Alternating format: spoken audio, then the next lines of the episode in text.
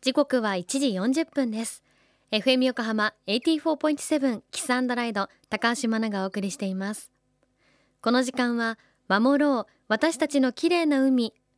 FM 横浜では世界共通の持続可能な開発目標サステナブルデベロップメントゴールズ SDGs に取り組みながら14番目の目標海の豊かさを守ること海洋ごみ問題に着目。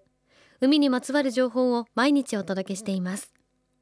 今週は高知大学客員准教授で高知県大月町柏島で活動する NPO 法人黒潮実感センターセンター長の神田勝さんのインタビューをお届けします。まずは柏島とはどんな島なのか教えていただきましょう。NPO 法人黒潮実感センターのセンター長をしてます神田勝と言います。よろしくお願いします。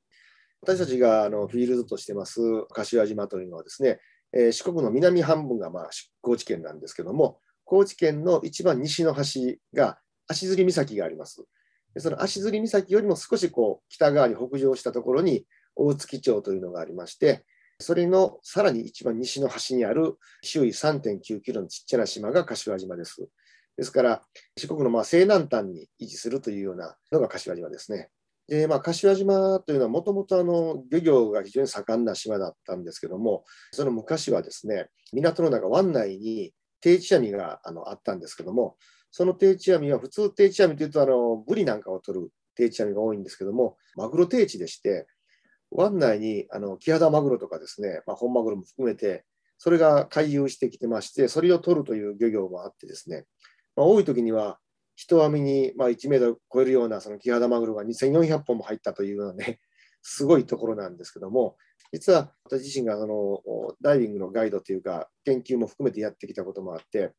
まあ、柏島っていうのは沖合からその黒潮の影響を非常に強く受けますので、暖かくて透明度が高いんですね。で、ちょっとその黒潮というと、栄養豊富な暖流黒潮っていうふうに皆さんよく言われますけども、実は栄養はほとんどないんですね。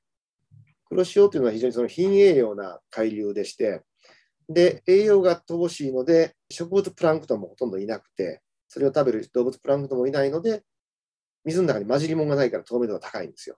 そういった黒潮の影響を受けると同時に、えー、豊後水道、九州と四国との間の豊後水道の方からですね、不栄養な栄養のたっぷり入った海水がですね、瀬戸内の方から南下してきまして、まあ、そういった異なる2つの海流がこうぶつかるような場所にあるのが、まあ、柏島で、ですから透明度が非常に高い時もありますし、あるいは少し濁っている時もあるんですけども、非常に多種多様な海洋生物の宝庫になってまして、具体的には、特に今私は魚類が研究対象ですので、えー、今分かっている中では日本で一番魚の種類が多い、まあ、1150種類を優に超えているんですけれども、まあ、そういった魚が周囲3.9キロの島の周りに生息しているというのが、まあ、柏島の魅力かなと思ってますね。やっぱりその黒潮だけとなると、黒潮流域のまあ魚たちだけになるんですけども、不栄養なその湾内のスクモ湾とか豊後水道の水が入ってくることで、やはり温帯の魚もおりますし、熱帯熱帯性の魚もこう混成するような